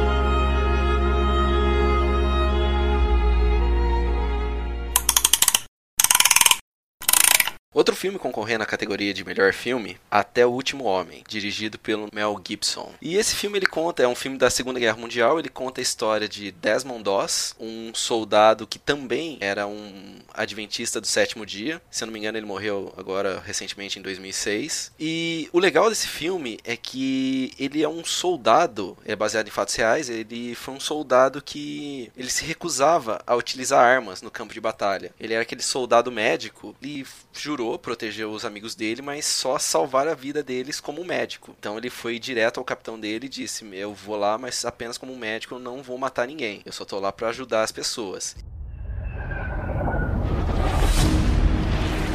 What the hell is your delay, Captain? We're waiting, sir. Waiting for what? Private Doss. Who the hell is Private Doss? Eu confesso que no começo do filme eu achei um pouco maçante, um pouco realmente irritante o personagem ali que o Andrew Garfield estava interpretando. Mas no segundo arco do filme, quando eles partem mesmo pra guerra, cara, é, o filme ele cresce, você realmente entende o personagem desde a sua infância, a razão dele poder, dele ter esse problema que é religioso justamente por ele ser um adventista, ele tem esse problema, mas não é só isso. Então ele não é só um fanático religioso. E pô, pra mim, a direção do Mel Gibson ali, combinado com o Andrew Garfield, que tá incrível no filme, eu vou apostar nesse daí, até o último homem. Isso que você falou, cara, é, define-se muito bem. Porque a primeira metade é um filme e a segunda metade é outra, né? Porque o primeiro, o primeiro arco do filme ali que você tem, que é todo o desenvolvimento do personagem e tal, ele, ele chega quase a ser uma comédia romântica, né? Tipo, porque tem umas coisinhas ali de, de romancezinho e tal, não sei o que no filme. E aí, quando conforme vai passando, ele tem uma, uma crescente ali, né? Que você vê logo em seguida quando ele chega ao exército, que ele começa a passar por, por todo o processo do drama dele, justamente devido a esse, esse impedimento que ele tem, né? Por conta da religião, de não poder pegar em armas e tal. Que eu achei muito legal, cara. Tipo, do jeito que é feito ali, o arco dramático dele é muito interessante. Mas o, a segunda metade do filme, que é a parte da guerra ali, cara, é sem palavras pra pra descrever, porque realmente é muito foda. É, ele para mim é um resgate do Soldado Ryan invertido, que ele o resgate do Soldado Ryan ele começa explosivo e vai acalmando. Esse não, ele Uhum. começa bem calmo, aí ele sobe pra guerra. E o legal que a gente fala assim, é um filme da Segunda Guerra, mas é um filme que, da Segunda Guerra que acontece ali na, na costa, ali na, na Hacksaw, né, que é o nome da, da serra da, da É. costa ali. Ali, da onde É, eles invadiram. Re- Rexall, Então. Rexall Ridge. E ele só se passa ali, foi onde o soldado Dawes é, atuou, salvando ali a vida de mais de 70 pessoas, não só aliados, como inimigos também, pra você É. ver o caráter do, do personagem ali, do homem que ele foi.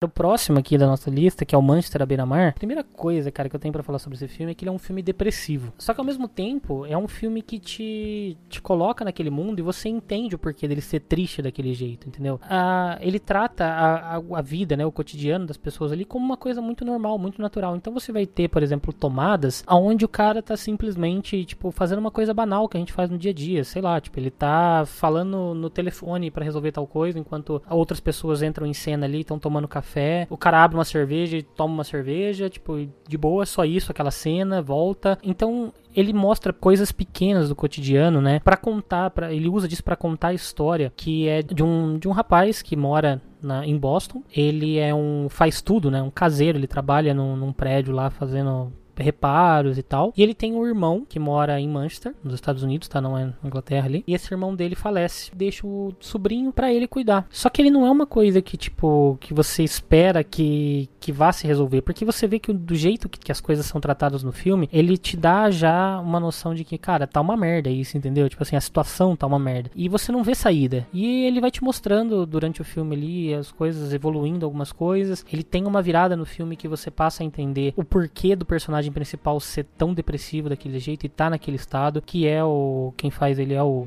Casey Affleck, né? Esse personagem dele, ele conseguiu dar uma carga dramática ali sensacional, do jeito que ele faz. Ele todo tempo parece que ele tá meio perdido, ele ao mesmo tempo ele é meio revoltado. Enfim, cara, é um, é um baita filme de drama, tá? Não vai esperando nada além disso, é um drama, te, te faz chorar, te emociona. Infelizmente não vai ser o meu, o meu escolhido, né, pra, pra melhor filme aí, como eu já disse, mas fica a recomendação que é um puta filme desse ano que tá concorrendo a, a- essa categoria de melhor filme ali, merecido. Fica a indicação aí, Manchester à beira-mar. Confiram.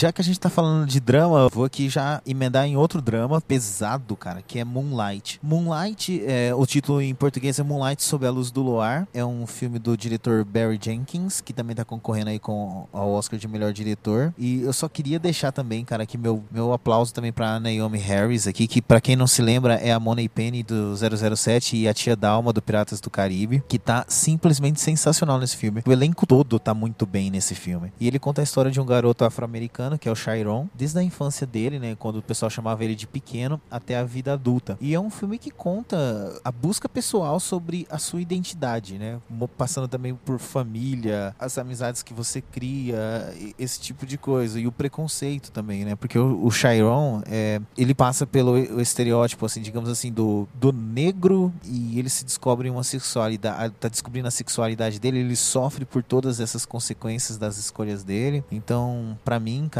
é um filme pesadíssimo. Eu terminei de assistir esse filme assim cansado, cara, também, né, de, de como esse filme é pesado. Mas eu acho que é um filme que vai ficar pro tempo. No decorrer do tempo, acho que as pessoas vão olhar pra trás e vão redescobrir esse filme, porque ele trata esses assuntos de uma maneira muito poética na minha visão, né? É calmo, um filme que tem um ritmo totalmente dele, que faz você entender as coisas nos detalhes. É, até tem alguns exemplos mesmo de como mostra que a mãe dele foi parar num, num asilo, e isso mostra num detalhe, cara. Não mostra que ela tá no asilo nem nada, mas você vê aqui no crachá dele como visitante ali. Então é muito interessante. É um filme que eu entendo por que, que ele tá aqui na indicação entre os melhores, exatamente por causa disso, por causa da direção primorosa que ele tem. Mas não é meu preferido. Tem coisas que você lembra desse filme ali que tipo, de- depois você para pra pensar. Hoje mesmo eu tava conversando sobre esse filme com um colega no trabalho, que ele pode ser comparado em, em certas partes com o Segredo de Brokeback Mountain, né? Porque ele trata sobre sexualidade, sociedade e principalmente de como a sexualidade masculina, né, ou a homossexualidade masculina, ela não é uma coisa que o cara simplesmente escolhe ser ou virar, entendeu? É uma coisa que ao longo do tempo vai aflorando e tal. E tem uma cena em específico desse filme onde mostra um certo, uma certa relação sexual. Pelo menos eu assistindo esse filme, eu parei para pensar e falei assim, caramba, se isso fosse alguns anos atrás, a galera tipo ia estar tá fazendo maior burburinho, ia estar tá falando, apesar de hoje em dia você ter essa problematização de tanta coisa, eu acho que tem um lado do ser humano, um lado da sociedade que passa a aceitar certas coisas ali de uma maneira mais simples, mais fácil, né? E nesse filme acontece isso, porque eu particularmente assistindo esse filme, nesse momento, eu tratei aquilo como uma coisa super natural, mas já não é uma coisa que cria tal, talvez um, um tabu, entendeu?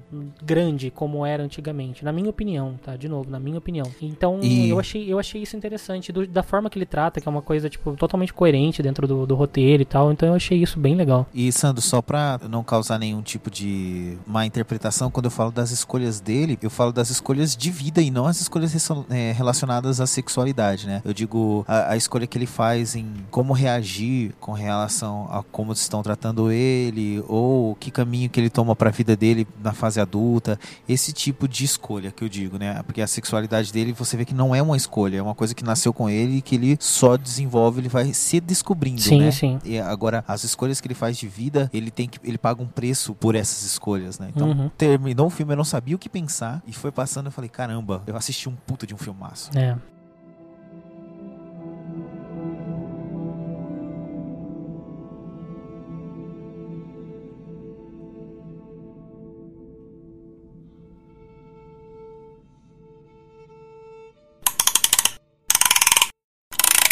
Leon, Uma Jornada para Casa, ele trata sobre a história de um menino que, aos seus 5 anos de idade, ele simplesmente se perde numa estação de trem e ele vai parar a 1.600 quilômetros da, da onde ele morava. E já é uma coisa que você fala assim, meu, uma criança de 5 anos se perdendo, sabe? E é uma história real, é baseada em fatos reais ele vai parar em Calcutá. E é um local onde ele não fala a mesma língua que, os, que, que as pessoas de lá, ele tá perdido. E aí você começa a acompanhar essa jornada dele, tentando, né, tipo, se localizar, ele passando por algumas situações de, de apuro ali e tal, até que ele é mandado para um orfanato. E dentro desse orfanato ele fica durante um tempo e ele é adotado por uma família, por uma família australiana. E o, o filme simplesmente dá um salto ali, né, mais, mais pro meio, ele dá um salto no tempo e ele vai mostrar já esse mesmo personagem, né, o, o você falou Chiron do filme do Moonlight, eu fiquei com isso na cabeça, mas é o Saru, que é o, que é o personagem principal desse filme. E aí mostra ele na, na, na vida adulta, é, vivendo, né, tipo, a- a vida dele normal e de repente ele começa a entrar em conflito com o fato dele ter sumido, dele ter desaparecido e se perdido da família e ele querendo reencontrar a família. E aí ele começa nessa jornada, né, de busca pela família. Então o drama do filme se desenvolve nisso, nessa necessidade que ele tem de, de buscar a sua família, né, a, a mãe biológica, né, o, o irmão dele e tal. Então o filme começa a mostrar ele partindo nessa jornada. Eu acho que o maior destaque desse filme é pra primeira parte dele, quando você tem a atuação do, do da- desse, desse menino, que eu infelizmente não vou lembrar o nome dele, que nem vou me arriscar a falar, porque é um nome indiano e tal, mas ele tem uma atuação impecável. Você, cara, você sente dó dele, assim, um aperto no coração de ver aquela criança, porque ele é miudinho e ele fala de, tipo, de um jeito tão inocente, sabe? E aí você vê aquela criança perdida no meio daquela, daquele mar de gente, uma coisa louca e tal. É de cortar o coração. Então, pra mim, o destaque desse filme, principalmente nessa primeira parte, essa primeira metade do filme que trata da infância dele, desenvolve muito bem o drama, conclui de uma forma muito emocionante também. Não acho que mereça o prêmio de melhor filme, mas vale a indicação dele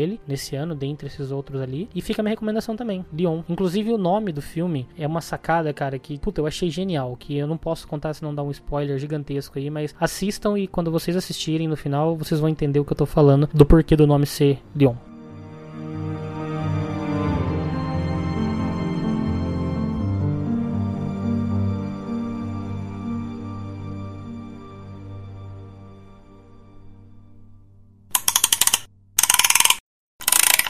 Outro dos concorrentes, então, a gente tem aqui um limite entre nós. Roberto, o que é cerca? Cerca? É. É, é um, algo que divide alguma coisa de outra. Então você cerca ou protege, né? Exatamente, cara. Você falou a palavra correta aí. Ou você cerca, né, circunda, né, ali, ou protege uma área. A tradução pro português, que é um limite entre nós, pra mim não faz muito sentido, porque um limite entre nós, ele indica que é uma barreira entre uma pessoa e outra. Isso. E não condiz muito bem com o que o filme quer dizer, cara. Esse é um dos aspectos do filme. A cerca, ela pode tanto servir pra proteger proteger do que tá externamente, como guardar o que tá dentro. E isso é um ponto fundamental. Quando as pessoas assistirem o filme, elas vão entender.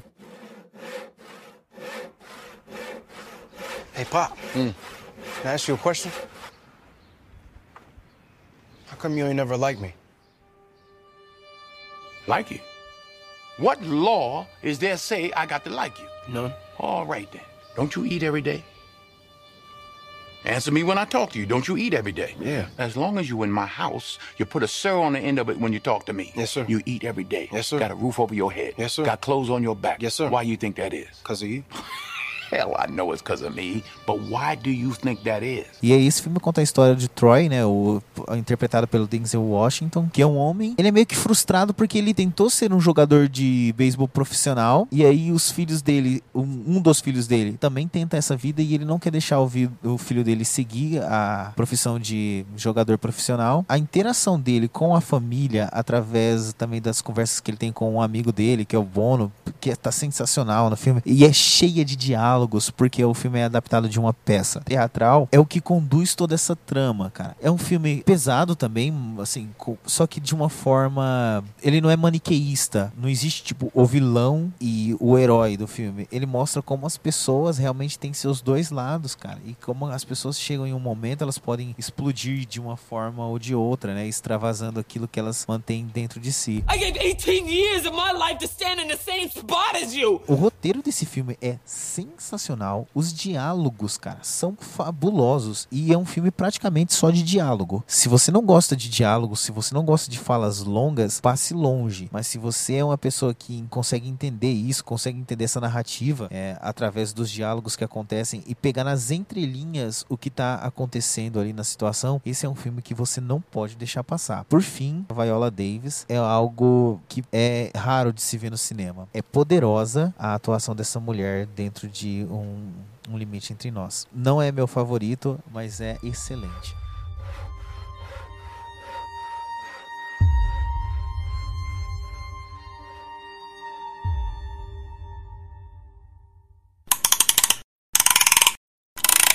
Bom, vou falar brevemente de A Qualquer Custo. O que você precisa saber é que é um western moderno. Tem o Jeff Bridges, tem o Chris Pine no, no elenco. E a história trata sobre esses dois irmãos que saem assaltando bancos no Texas. Porque eles têm uma finalidade ali que eles precisam juntar grana. E eles fazem, saem fazendo essa série de assaltos. E do outro lado você tem o Jeff Bridges, que é um um policial que tá às vésperas de se aposentar e resolve pegar esse último caso para poder prender esses ladrões. É um filme que ele se vende a princípio como um filme de ação, né? Porque até o trailer mostra um pouco mais de ação, mas que durante o filme todo é uma, ele tem uma pegada diferente, ele é bem mais tranquilo, bem mais sossegado. Ele tem toda uma história que vai se construindo e você quer entender o porquê de estar acontecendo isso, a forma como o Jeff Bridges está se envolvendo nesse caso, como ele vai atrás deles e o jeito que o Jeff Bridges coloca no personagem dele, eu achei muito interessante porque ele tem um parceiro que é indígena, meio, meio indígena e meio mexicano. E aí ele começa, durante todo o tempo, a tratar ele com um certo preconceito, com tipo, uma certa discriminação. Só que é meio que, sabe aquela essa coisa de amigo que fica zoando o outro? Só que ali ele pega pesado. Que até você se fala, caramba, cara, tipo, meu, para de ficar zoando o cara desse jeito. Só que no final das contas você entende que não, cara, ele fazia aquilo porque ele realmente gostava do parceiro dele, não era tipo uma, uma discriminação e tal. Apesar dele ter aquele jeito meio bronco dele. Para mim, os destaques desse filme é principalmente pela questão de cenário, porque eu achei sensacional. Tem umas tomadas ali que ele faz, cara, de umas áreas abertas no Texas que são lindas, sabe? Dá vontade de você pegar e tá viajando para aquelas estradas do Texas, que é umas estradas longas, assim, retas, sabe, cara? Que você pega uma reta e vai embora, só com aquela, aquelas plantações em volta e aquele sol é típico que você vê em filmes aí quando fala sobre Texas e tal, né? Aquele sol no, no horizonte meio alaranjado e tal. Aquela Eu coisa lá, Red Dead. isso, cara, exatamente. Então, assim, isso é uma das coisas que me chamou a atenção. E a trilha sonora, cara. Sacanagem a trilha sonora que tem.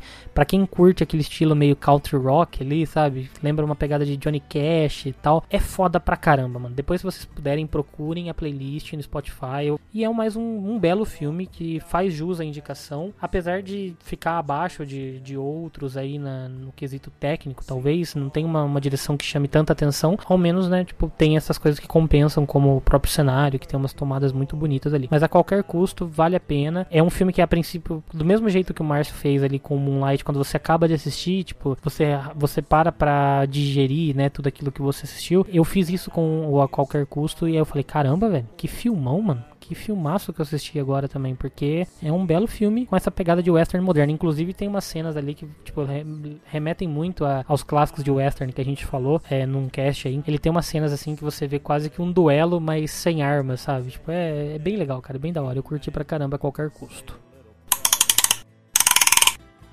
Último, mas não menos importante, Estrelas Além do Tempo. É um filme que, dentre todos esses que a gente falou, talvez ele não seja tipo o filme tecnicamente mais perfeito de todos. Algumas cenas que, inclusive, tem efeitos especiais, você vê que os efeitos especiais ficam aquém, mas não é isso que a gente espera. Estrelas Além do Tempo é um filme que trata sobre as mulheres que trabalhavam na NASA entre as décadas de 50 e 60, né? Que foi quando ocorreu a corrida espacial entre Estados Unidos e a União Soviética. Então você começa a ver aí no começo do filme as pessoas preocupadas com os Sputniks, né? O policial falando, ah, os russos estão observando a gente, coisa assim e tal. Esse filme, pra mim, ele ganhou o meu coração, cara. Sério, eu, me- o- o- o meu favorito era A Chegada, por todo o meu gosto pessoal de sci-fi, esse tipo de coisa. Mas aí eu comecei a assistir Estrelas Além do Tempo e, vi que eles tratavam, cara, o, todo esse preconceito não como vitimismo, sabe? As pessoas não eram vítimas, não, ah, não somos vítimas, mas pessoas que fazem o seu ponto, apesar da história ser é, difícil, cara, não, elas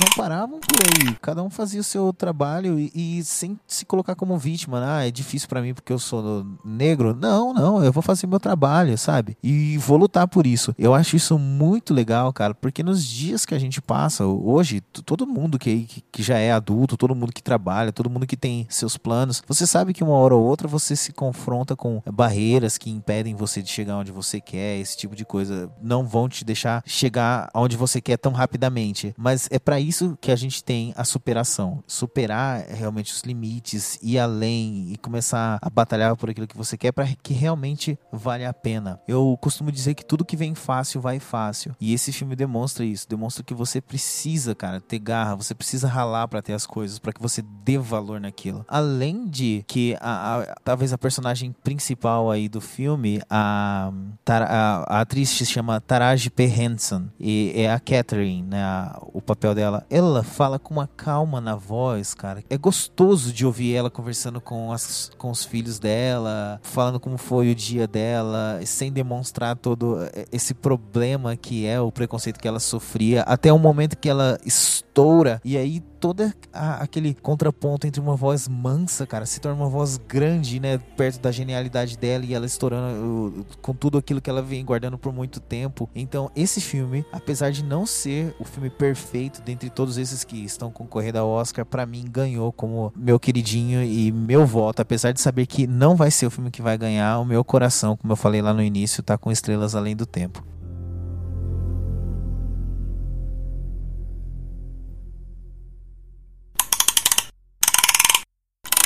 É isso aí então, senhores. Falamos bastante coisa hoje, teve muita coisa sobre, sobre os filmes, os indicados, o nosso bolão. Esse nosso bolão a gente vai deixar uma lista lá nesse post, inclusive, desse cast. Se você tiver também as suas indicações, se você tiver, aliás, os seus palpites eh, referentes a essas indicações ao Oscar, deixa lá também pra gente nos comentários. Vamos fazer uma brincadeira aí bacana nos comentários desse post. A gente vai voltar a falar mais um pouquinho aí sobre essas apostas aí que a gente fez, o que, que ganhou, o que, que não ganhou. A gente traz esses comentários aí num próximo cast. Esperamos que vocês tenham gostado de todo esse papo, tenham se interessado por assistir algum desses filmes. Vão atrás, porque esse ano é um dos anos que você tem uma quantidade muito grande de filmes bons, cara. Porque todos esses filmes que estão indicados, principalmente, né, a melhor filme, são excelentes filmes. Se você tem um preconceito aí com filmes do Oscar, tenta parar um pouquinho e pensar diferente, falar assim, não, vou dar uma chance. Se você gosta de cinema, vai porque tem muita coisa interessante. Você consegue pegar, tipo, a, os jeitos de, de cada diretor, as atuações. É nesses filmes que você consegue entender um pouco mais de cinema. Então, vale muito a pena você ir atrás. A gente tem uma lista aí completa desses filmes que, que são indicados. Dá uma olhadinha aí no post do canal Engrenagem e volta depois pra comentar aí com a gente o que, que vocês acharam, beleza? Só não esqueçam de curtir o nosso canal lá no YouTube agora também, que é youtube.com.br TV Engrenagem, o nosso facebook.com.br canal Engrenagem, no Instagram nós estamos lá como canal Engrenagem e o twitter.com.br canal Engrenagem. Beleza, então é isso. Esperamos vocês na próxima semana aqui. Um abraço e até mais. Tchau. Um abraço, até mais, fiquem com Deus. Falou, galera. And the Oscar goes to Gear Channel.